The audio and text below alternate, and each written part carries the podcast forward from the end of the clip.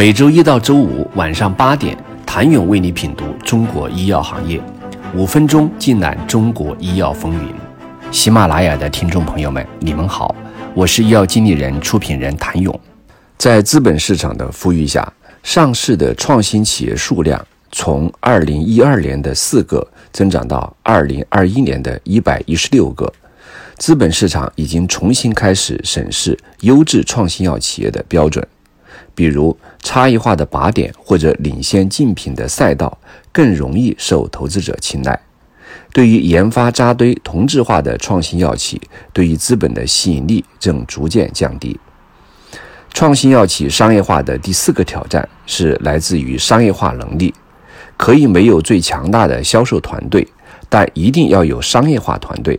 和传统药企相比较，当前创新企业上市品种较少，通常为首款商业化品种，需快速放量回收现金流。初期，创新药企本身研发耗时耗资都巨大，都是属于创业型的中小企业，商业化团队非常薄弱，额外养一支营销团队，只推广一两个产品，维持比较艰难。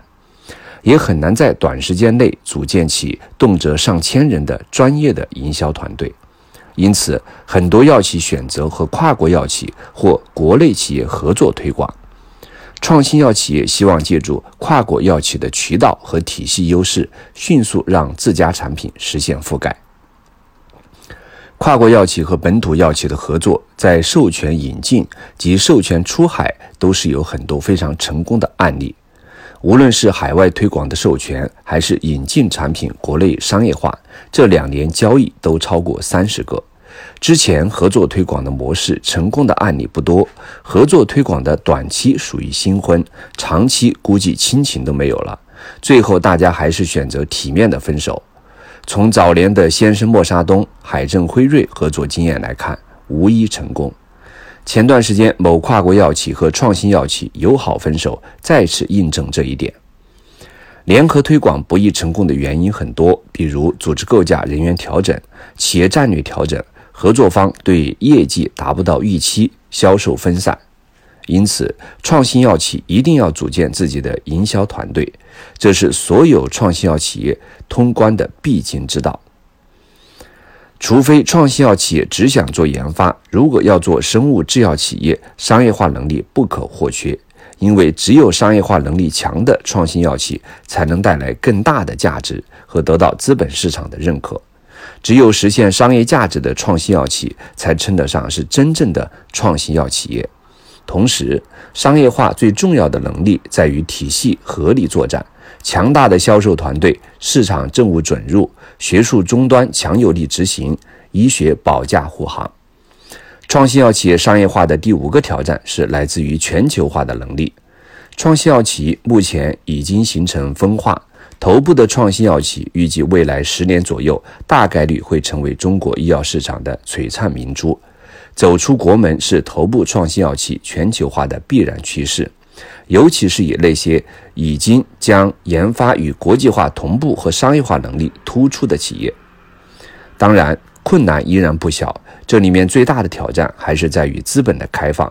百济神州在三地上市，其目的还是在于持续造血。